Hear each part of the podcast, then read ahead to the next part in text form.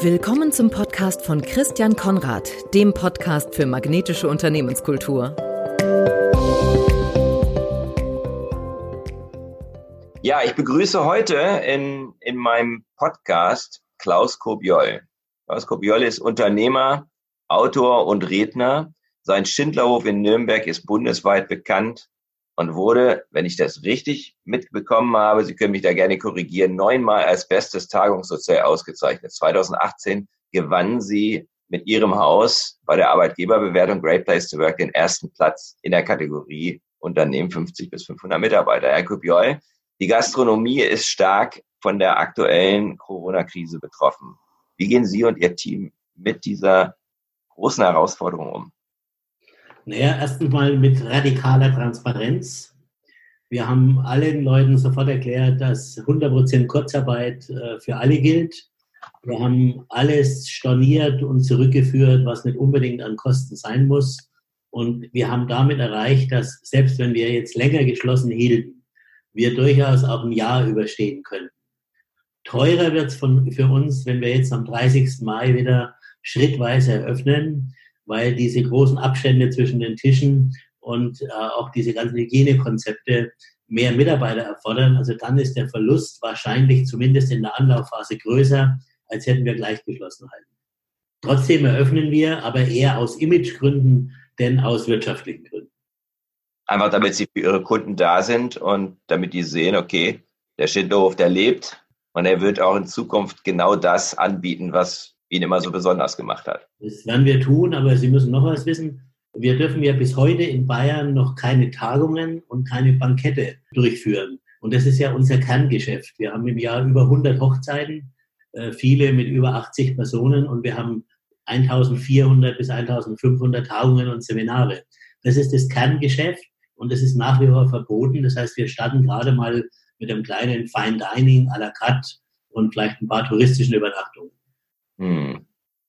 Und dann müssen wir eben abwarten, wann wieder Tagungen ähm, überhaupt möglich sind. Ne? Wir hoffen, dass es ab 15. Juni der Fall ist. Und wir haben eben jetzt auch einen zweiten Jahreszielplan äh, von Juni bis äh, Dezember mit unseren Führungskräften bereits gemacht. Und da gehen wir davon aus, dass alles ab 15. Juni wieder offen ist. Also wir fahren auf Sicht. Wie so viele, ne? Wie so, Wie so viele, die jetzt auf Sicht fahren, weil kein Mensch weiß, was in zwei Monaten, drei Monaten, sechs Monaten sein wird. Wir haben ja im Rahmen meines Buchprojekts Magnetische Unternehmenskultur miteinander gesprochen und Sie beschäftigen sich schon seit vielen Jahren mit diesem Thema Entwicklung von Unternehmenskultur. Warum tun Sie das oder was hat Sie dazu angeregt, sich damit zu beschäftigen?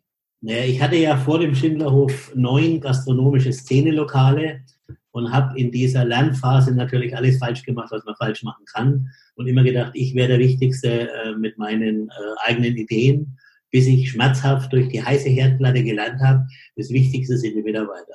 Und ich musste einen Spielplatz schaffen, wo Leute, die ähnlich ticken wie wir, äh, gerne kommen und sich austoben. Also Arbeit ja fast freizeitähnlich zu gestalten. Und dann hatte ich natürlich es leichter, ein solches Konzept in einer Neueröffnung einzuführen. Also vom ersten Tag an im Schindlerhof war das so definiert. Viel schwieriger ist es, in ein konventionell geführtes, laufendes Unternehmen jetzt diese, diese visionäre Denke reinzubringen. Äh, das dauert länger und ist natürlich zäher. Also da hatte ich es wiederum leicht. Aber Sie haben das natürlich, Sie haben, wie Sie schon sagten, über die heiße Herdplatte gelernt, ne? Ja, das ist der beste Lehrmeister. Und das hilft uns auch jetzt, denn das ist ja nicht unsere erste Krise.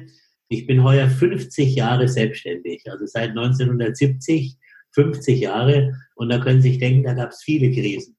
Und da waren welche dabei, die waren auch nicht viel geringer als äh, das, was jetzt äh, über uns hereingebrochen ist. Also auch 2009, äh, die große Finanzkrise, hat uns ja 10 Prozent Umsatz weggerissen. Und wir haben trotzdem noch mit einer schwarzen Null das Jahr beendet. Was nicht einfach war. Aber wir haben es geschafft. Äh, aus allen Krisen, ich sage es mal plakativ, im Sturm kann sich ein Kapitän nicht dafür interessieren, ob ein Matrose kotzt.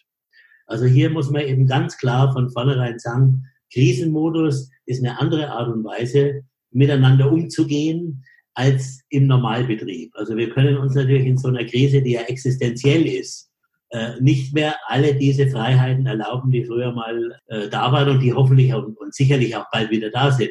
Aber jetzt ist Krisenmodus. Das ist eine völlig andere Art der Unternehmensführung.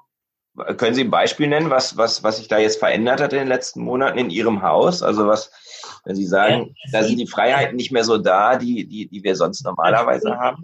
Auch in, der, in einer Krise kann man am leichtesten den Charakter herausfinden der Mitarbeiter. Habe ich Leichtmatrosen an Bord, um im Bild zu bleiben, und Schönwetterkapitäne?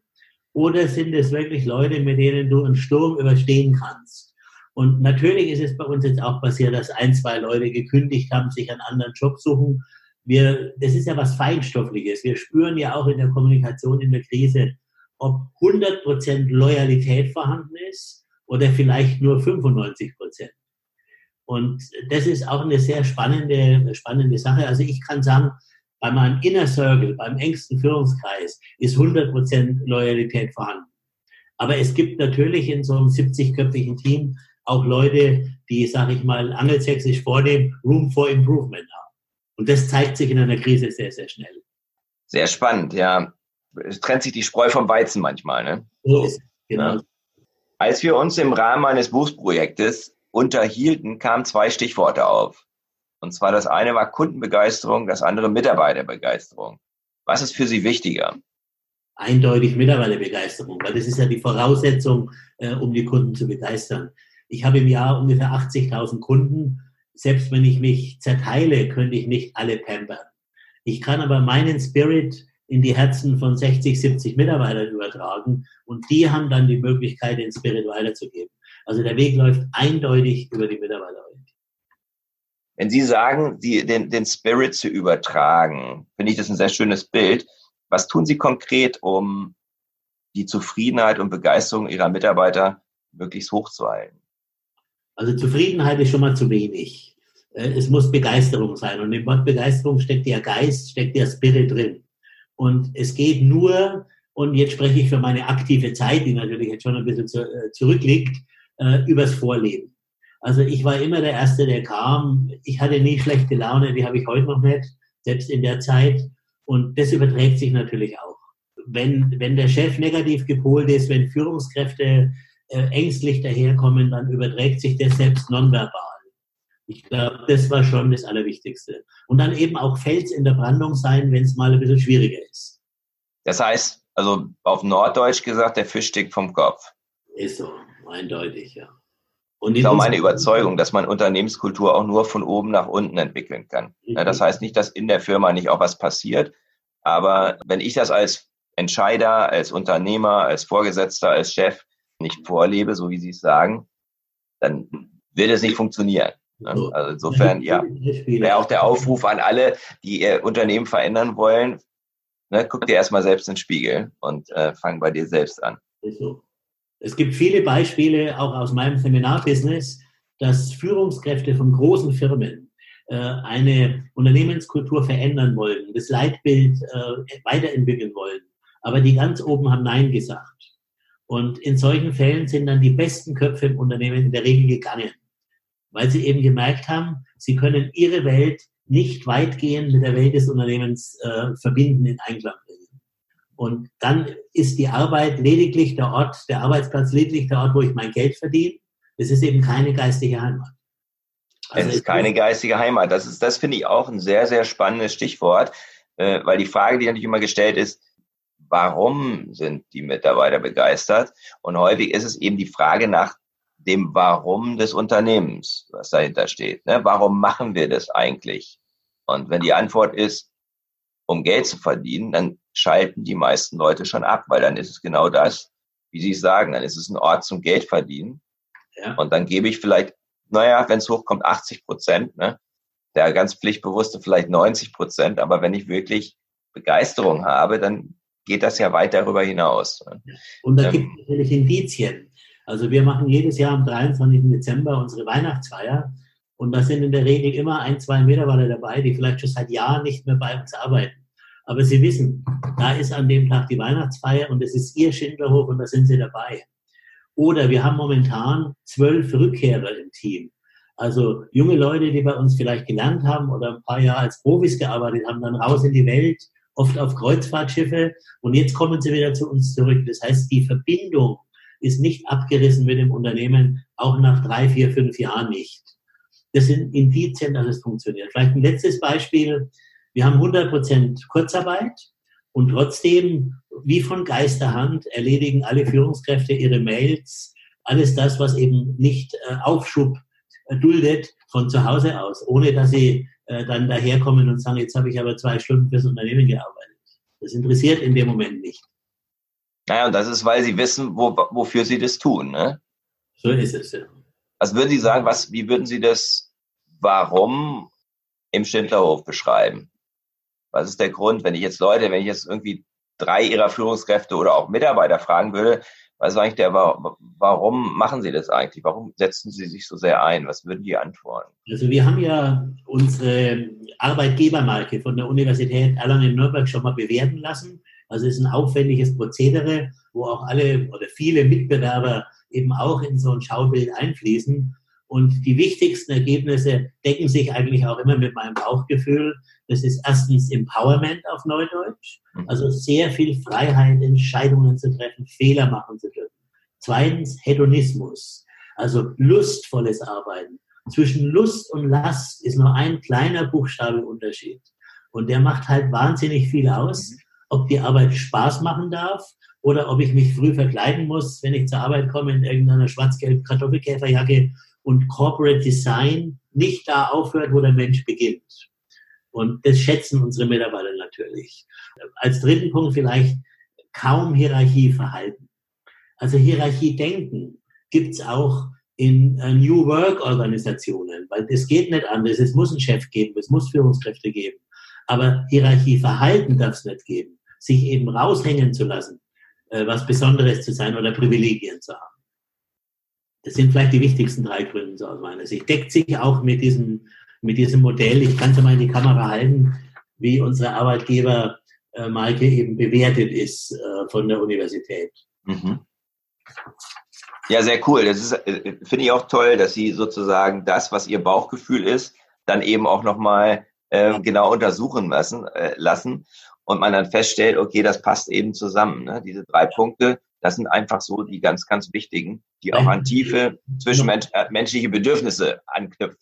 Vielleicht noch eine Ergänzung, einen wichtigen Punkt, der in der Arbeitgebermarke gar nicht äh, vorkommt, das ist Großzügigkeit. Also ich habe immer die besten Erfahrungen in meinem Leben gemacht. Wenn ich großzügig bin, sind die Mitarbeiter auch großzügig. Wenn ich äh, Wunschgehälter zahle, wenn wir Prämien äh, zahlen, die eben auch einmal an die Grenze dessen gehen, was vertretbar ist, dann kommt auf der anderen Seite niemand auf die Idee zu sagen, ich habe jetzt hier fünf Stunden länger in der Woche gearbeitet als, als üblich. Also es ist ein Geben und Nehmen. Äh, ich muss kein Buddhist sein, um zu wissen, Ursache, Wirkung funktioniert. Mhm. Äh, Pendel einer Uhr schlägt immer auch wieder in die andere Richtung, immer wieder von links nach rechts und von rechts nach links. Und ich glaube, das ist auch eins unserer Geheimnisse in, in Anführungsstrichen, dass wir sehr großzügig zu den Mitarbeitern sind. Kommen wir nochmal zum Thema Kunden. Ja? Sie haben mir gesagt, als wir das letzte Mal gesprochen haben, dass Sie eigentlich ausschließlich auf Empfehlung Ihre Kunden gewinnen. Was begeistert Ihre Kunden am Schindlerhof besonders? Was ist das, was dieses etwas ausmacht, wo ganz viele von Ihren Kunden sagen, da musst du auch hin oder da möchte ich auch nächstes Jahr wieder meine Tagung machen? Also wir haben Stammtrainer, die uns oft ins Gesicht sagen, ihr seid die teuersten. Und ich weiß nicht, warum ich immer wieder zu euch komme, aber irgendwas ist hier anders. Also viele sind nicht in der Lage zu sagen, was es denn konkret ist. Ist es vielleicht nur ein Augenkontakt mit der Mitarbeiter? Ist es dieses Miteinander umgehen auf Augenhöhe, nicht zwischen Gast und Kellner? Äh, niemand ist devot. Da geht keine linke Hand auf den Rücken, wenn die Weinflasche an den Tisch kommt. Diese Lockerheit, das ist vielleicht das, äh, was die Leute immer wieder herzieht. Und vielleicht noch was, das, auch das hören wir von Trainern, die sagen, wenn wir im Schindlerhof das Seminar veranstalten, bewerben, äh, melden sich gleich ein paar Teilnehmer mehr an, weil es eben da stattfindet und nicht in einer grauen Betonkiste. Mhm. Und dadurch haben wir natürlich auch einen Mix, einen Blend an, an, an Tagungsleuten, also an Seminarleitern, aber auch an Firmen, die sich hier wohlfühlen, weil sie unter ihresgleichen sind. Mhm. Also wir ja, Sie nannten ja bei den Mitarbeitern das Thema Hedonismus. Nicht? Vielleicht ist bei dem Kunden, bei dem einen oder anderen Kunden kommt das eben auch sehr, sehr gut rüber. Ne? Ich fühle ja. mich da wohl. Es ist lustvoll und nicht lastvoll. Ne? Ja, aber auch die Vision, die die Kunden einfach spüren. Also ich würde keine Tagung zulassen, wo es um Strukturvertrieb geht äh, geht, wo irgendwelche Treppenterrier ausgebildet werden, äh, die Leute über den Tisch zu ziehen. Solche Firmen gibt es ja en masse. Die würden wir gar nicht reinlassen. Und das spüren natürlich auch die Kunden, dass eben auch der Blend der Firmen, die bei uns sagen, einfach zueinander passen. Also im Grunde ist es eine Passung zwischen Ihnen und den Kunden, nicht? Also äh, wahrscheinlich die auch so ein, die auch so äh, ein gewisses gewisse Magie ausmachen, ne? dass man merkt, da passen zwei zusammen. Ähm, ja, ja. Das hab, auch das habe ich schmerzhaft lernen müssen. Ich war ja Szene-Gastronom. Ich hatte unter anderem auch eine Diskothek oder einen mhm. Jazzkeller mit täglicher Live-Musik. Und in meiner Jugend gab es ja noch keine Ü30-Partys. Also, wo ältere Leute da in die Disco gehen. Heute wäre das wieder ein bisschen anders. Ich kam mir komisch vor, Ü30 äh, mit solchen Läden noch rumzudoktern. Und das hat mich natürlich auch in die seriöse Gastronomie, ins Fine Dining, äh, in die Hotellerie reingetrieben. Und damit ist auch zwangsläufig die Kundschaft mit mir älter geworden. Also ich habe mhm. heute noch viele Restaurantgäste, also im à la carte Restaurant, äh, die äh, schon 1970, 72, 74 in den ersten Läden Stammgast waren. Und Sehr jetzt, cool. da muss natürlich eine Verjüngung der Zielgruppen stattfinden, aber das ist dann die Aufgabe der nächsten Generation meiner Tochter die ja schon voll die Führung übernommen hat, nicht? wenn ich das voll da drin ist und ich spüre jetzt auch im Restaurant, äh, dass ich immer der Älteste bin, wenn ich mal durchlaufe. Ja, der Grand Seigneur, nicht? Ja. Ähm, was würden Sie sagen, welchen Nutzen haben Sie und Ihre Mitarbeiter davon, dass Sie Ihre Kunden begeistern? Vielleicht so ein bisschen von der, so ein bisschen von hinten, ein bisschen verdreht, die Frage, aber. Mir fällt ein Satz ein von äh, äh, Revlon, diesem amerikanischen Kosmetikpapst. Mhm. In unserer Fabrik produzieren wir Lippenstifte, aber wir verkaufen Hoffnung. Ja. Und ich glaube, das bringt es auf den Punkt. Wir verkaufen kein Produkt, wir verkaufen nicht Betten oder einen Teller mit Kalorien, sondern wir verkaufen Lebensgefühl. Wir verkaufen äh, Freude, wir verkaufen auch Genuss. Und ich glaube, das sind die Dinge, äh, für die die Gäste auch bereit sind zu zahlen. Und nicht nur, um satt vom Tisch aufzustehen oder mit Wissen vollgepfropft äh, den äh, Tagungsraum wieder zu verlassen. Was bedeutet es für Sie und Ihre Mitarbeiter, dass die Kunden dann begeistert sind? Also was, was gibt Ihnen das? Naja, das ist wie am Theater. Ein Restaurant ist ja eigentlich sehr gut zu vergleichen mit einer Bühne. Und wie wir alle wissen, bringt der Applaus dem Künstler am Ende mehr als die Gage. Und ich glaube schon, dass das auch bei uns so ist, dass Gehälter stimmen müssen. Das ist ein Hygienefaktor. Hygienefaktoren müssen stimmen. Aber die eigentliche Befriedigung im Job, die kommt natürlich über das Feedback der Gäste. Und da freue ich mich jetzt drauf, wenn unsere armen Mitarbeiter im Service jetzt mit Masken rumlaufen müssen. Also ich habe jetzt beim Friseur mal so ein Ding 20 Minuten aufgehabt. Äh, das hat mir schon bald den Atem geraubt. Und wenn die da jetzt ganze Schichten mit dieser Gesichtsmaske durchstehen müssen, dann wird sie das vor allem aufrechterhalten, wenn sie das Feedback der Gäste kriegen. In dem Moment denken sie nämlich nicht an ihr Gehalt. Und sie, und wahrscheinlich, und auch diese ganze, dieses ganze Unwohlsein, das ist dann wie weggewischt, wenn ich das Lächeln des Gastes habe und wenn ich sage, Mensch, das war wieder wundervoll, dass wir wieder zu Ihnen kommen können. Ja, ich. Also ich kann es nachvollziehen so ein bisschen, weil ich war gestern, gestern haben die Restaurants in Bremen aufgemacht. Ja. Erster Tag. Und ein Freund von mir sagte, du, ich sitze hier vorne beim Italiener, kommst du dazu? Ähm, und das war einfach so ein tolles Gefühl und auch zu sehen, wie die, wie die Kellner dann sich gefreut haben. Einfach die, die waren wie sonst natürlich, aber ähm, irgendwie nicht, irgendwie auch wieder nicht. Ne? Die haben sich einfach gefreut, dass sie trotz Maske jetzt wieder da sein durften. Und ähm, es war einfach ein ganz schönes, ja, es war ein ganz schönes Erlebnis, ähm, das jetzt nach Monaten wieder zu haben. Deswegen heißt ja auch, unsere Branche ist systemrelevant, weil wir natürlich für das Lebensgefühl der Menschen einen sehr, sehr wertvollen Beitrag leisten. Also der Nutzen, nach dem Sie gefragt haben, äh, den die Gastronomie jetzt mal allgemein bringt, ist einfach Lebensgefühl. Äh, die Location zu sein für die wichtigsten Momente im Leben, sei es jetzt eine Taufe, eine Hochzeit oder eine Beerdigung.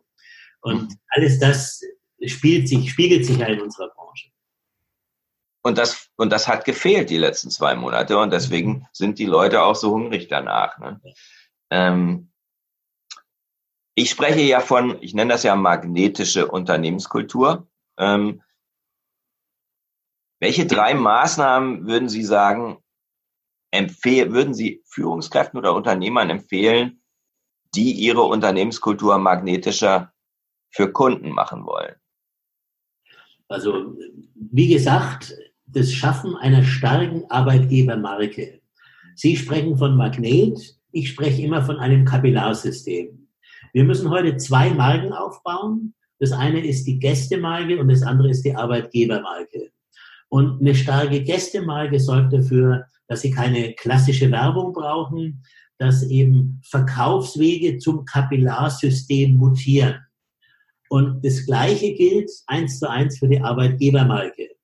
Also wenn ich jedes Jahr allein zwischen 200 und 300 Bewerbungen für acht bis zehn Ausbildungsplätze bekomme, ohne eine Anzeige zu schalten, zeigt es, dass das auch wieder so eine Art Kapillarsystem ist.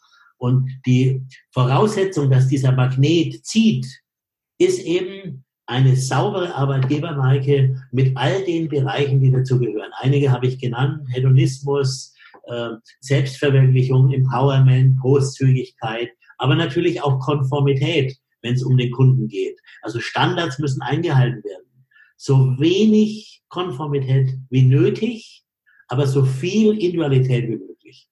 Mhm. Sehr gut. Sie sind ja äh, auch ein, sagen wir mal, als Person auch ein viel gebuchter Redner.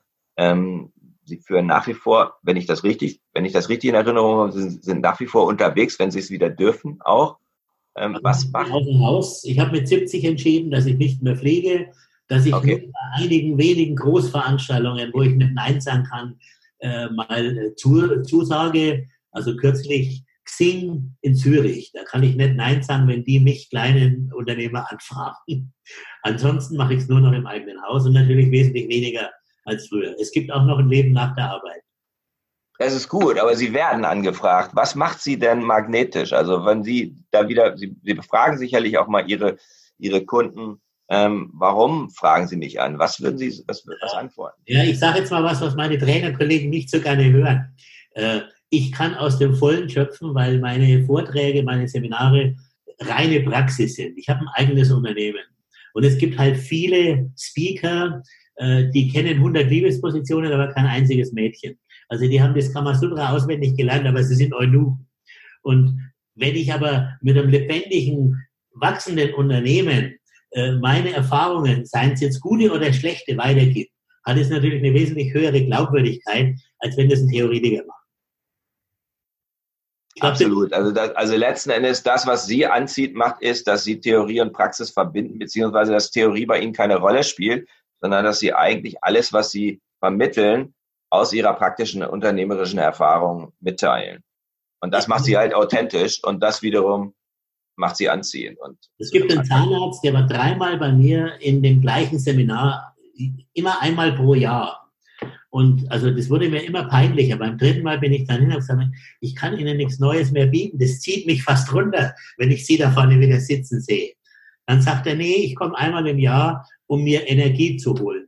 Und dann sagte er, äh, die fünfte von Beethoven, die habe ich schon hundertmal gehört und sie klingt jedes Mal anders. Sie müssen sich keine Gedanken machen, äh, dass da Wiederholungen vorkommen. Also ich war vielleicht auch dafür bezahlt und gebucht, dass ich einfach einen Energietransfer rüberbringen. Und das freut mich jetzt besonders, weil ja viele äh, Leute sagen, die klassischen Präsenzseminare wird es in Zukunft weniger geben. Das glaube ich nicht. Weil was wir zwei jetzt in diesem Mäusekino veranstalten, hat niemals die Energie, als wenn es face-to-face live ist. Ist so. Ich glaube, so. viele Bin Leute ganz bei Ihnen. endlich wieder sich in die Augen schauen können, wenn sie eben äh, voneinander lernen, miteinander arbeiten. Hm. Ja, ich bin ja auch so jemand, der sehr gerne Präsenz in Präsenz äh, ist. Und ähm, für mich ist es so, ich ziehe auch so viel Energie daraus, wenn ich jetzt mit Leuten interagiere. Ne?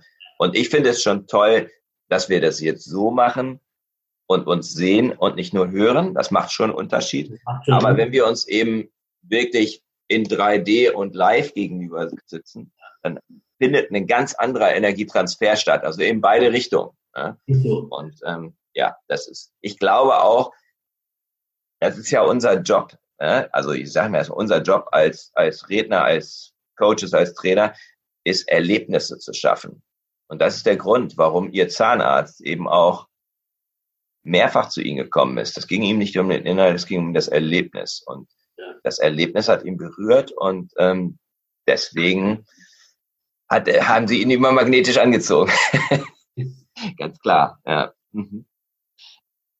Völlig hypothetische Frage, weil Sie ja sich schon in so einem Unruhestand befinden und weil Sie sowieso seit 50 Jahren Unternehmer sind. Aber ich frage Sie trotzdem, gibt es ein Unternehmen, wo Sie in Versuchung kommen würden, zumindest zu einem Vorstellungsgespräch zu gehen, äh, wenn die Ihnen den Job anbieten würden, als Repräsentant oder als was auch immer? Gibt es ein Unternehmen, das so magnetisch ist, wo Sie sagen würden? Gibt es keines. Gibt es keines. Als ich meine erste Ferienarbeit mit 16 gemacht habe und habe dann auf meine Lohnsteuerkarte gelesen, Einkünfte aus abhängiger Beschäftigung, da haben sich bei mir schon die Nackenhaare aufgestellt. Also ich sage es mal ganz brutal, äh, mit der Warnung, es ist sehr subjektiv und es ist keine Wertung. Ich wäre lieber selbstständiger Schuhputzer in Rio als Bankdirektor in Deutschland. Mhm. Weil ich in Rio allein entscheide, ob ich erst die braune oder die schwarze Schuhcreme aufmache. Und der arme Penger arbeitet nach dem Misstrauensprinzip der vier Augen. Teilweise der sechs Augen. Und das ist eine andere Welt, die nicht schlechter ist, aber die anders ist die aber nicht kompatibel ist mit meiner persönlichen Vision von Freiheit. Mhm. Gibt es nichtsdestoweniger Unternehmen oder auch Unternehmer, die Sie aus Ihrer Außensicht für anziehen, für magnetisch halten, die Ihnen sofort einfallen? Da gibt es sicherlich viele. Also ich bin Autofreak mein Leben lang gewesen. Und äh, wenn jemand schöne Autos herstellt, also allein das würde mich anziehen. Mhm. Egal jetzt, ob das jetzt BMW in Bayern ist oder, oder gut, Audi momentan vielleicht weniger. Mhm. Da gibt es sicherlich viele Firmen. Junge Leute fühlen sich angezogen von IT-Unternehmen. Also wenn Sie sich die Welt äh, im Silicon Valley anschauen von Apple und Google und Co., äh, das ist natürlich ein Riesenmagnet. Wenn jemand technikaffin ist, wenn jemand eben auch äh, von seinem Alter her aufgewachsen ist, in der Grundschule schon äh, mit dem PC, das ist wieder eine ganz andere Welt. Aber wenn ich in der Situation wäre, würde ich mich halt dann trotzdem nicht selbstständig machen mit einer kleinen IT-Kiste, bevor ich äh, zur Erde gehe. Genau. Genau, ja, nee, sehr, es kann das sehr, sehr gut nachvollziehen. Mir fehlt noch ähm, ein von meinem Lateinlehrer, der mich, also ich war ja ein schlechter Schüler, aber so ein paar Sachen sind hängen geblieben. Ich wäre lieber der erste Mann in einem kleinen Dorf in der römischen Provinz als der zweite Mann in Rom. Das ist und, und genauso, genauso haben sie ihr Leben gestaltet. Nicht? Also das ist letzten Endes das. Ähm, Vision, wiederum, die, die nicht wert, nicht, dass das jemand in den falschen Hals kriegt. Mhm. Nee, es ist einfach eine persönliche Entscheidung auch. Ne? Und es ist eine Frage der persönlichen Werte. Ähm, gibt es irgendwie, wenn Sie jetzt einen einzigen Tipp geben könnten, was ein Unternehmer tun sollte, damit sein Unternehmen magnetischer wird? Was würden Sie ihm sagen? Er kommt zu Ihnen und stellt Ihnen die Frage. Sich selber nicht so wichtig nehmen. Die richtigen ja. Leute um sich schauen und sie machen lassen. Und da liegt die große Hürde, ne? Bei vielen. Die große Hürde. Und man muss die große Hürde. Es ist in einem kleinen Unternehmer natürlich leichter als in einem großen. Also wenn Sie 360.000 Mitarbeiter haben wie Joe Käser von Siemens, dann können Sie nicht von morgen sagen, macht mal. Da gibt es sicherlich engere Leitplanken und mehr Konformität. Und trotzdem ist der, ich denke mal, der, der Tipp ist sehr, sehr wichtig. Ähm, und ich glaube, er wird auch, der wird auch wissenschaftlich bestätigt. Ne? Also es gibt so, ein, so eine Forschungsarbeit im Jahr 2002 ähm, im Harvard Business Review, wo es fünf Ebenen der Führung gibt. Und die höchste Ebene der Führung ähm, sind CEOs gewesen, also Vorstandsvorsitzende gewesen, die zwei Eigenschaften hatten, nämlich das eine unbedingt Zielorientierung und das andere Demut. Also das ist sozusagen genau das, was Sie sagen. Ne? Das waren die langfristig oder das sind langfristig erfolgreichsten Unternehmenslenker, die sich ja. selbst nicht so ernst oder nicht ganz so wichtig nehmen. Ich hole mir mal schnell ein Glas Wasser. Äh, nicht, dass Sie denken. Noch, ich habe noch vier, gerade vier kurze Fragen, dann sind wir schon, sind wir schon durch. Also gut, dann machen wir die Frage noch. Ja, ganz kurze Abschlussfragen, wo es wieder um Sie persönlich geht. Ähm, ich habe für mich in meinem, in meinem Buch herausgearbeitet, dass es vier Dimensionen gibt von magnetischer Unternehmenskultur oder auch von, von magnetisch sein. Und dass es das eine ist, ich habe eine klare Antwort auf das Warum. Ich habe eine klare Antwort auf das Wer und auf das Wie und auf das Was. Ja, also Sinn, Verbindung, Energie und Fokus nenne ich das. Was ist Ihr, was ist Ihr persönliches Warum? Also da müsste ich jetzt wieder in meine Familiengeschichte eintauchen. Ich komme aus Ostpreußen. Die Familie hat alles äh, in Ostpreußen verloren. Es ist heute Russland äh, und Polen. Und äh, wir waren fünf Kinder zu Hause. Mein Vater hat nach dem Krieg als Flüchtling den Hinder nicht mehr hochgebracht. Und ich habe eigentlich so mit 14, 15 schon gespürt, ich will eine neue kleine Familiengeschichte begründen. Das ist eigentlich das, was mir die meiste Energie bringt, äh, zu wissen, wenn ich gehimmelt bin, da ist ein solides Familienunternehmen, das auch nicht von der Corona-Krise umgeschmissen wird und es wird Bestand haben für die nächsten Generationen. Also intergenerationales Familienunternehmen, das ist so, so Ihr wirklicher Antrieb. Ähm, was sind Ihre drei wichtigsten Beziehungen? Also die Frage nach dem Wer. Ja, ich kann Ihnen sogar vier nennen. Das ist natürlich an erster Stelle meine Frau. Äh, sie war seit 1970 dabei, also sie ist mit mir 50 Jahre selbstständig. Wir sind 46 Jahre verheiratet, genauso alt ist meine Tochter. Und das ist die zweite Bezugsperson, mit der ich ja im Unternehmen ständig zu tun habe.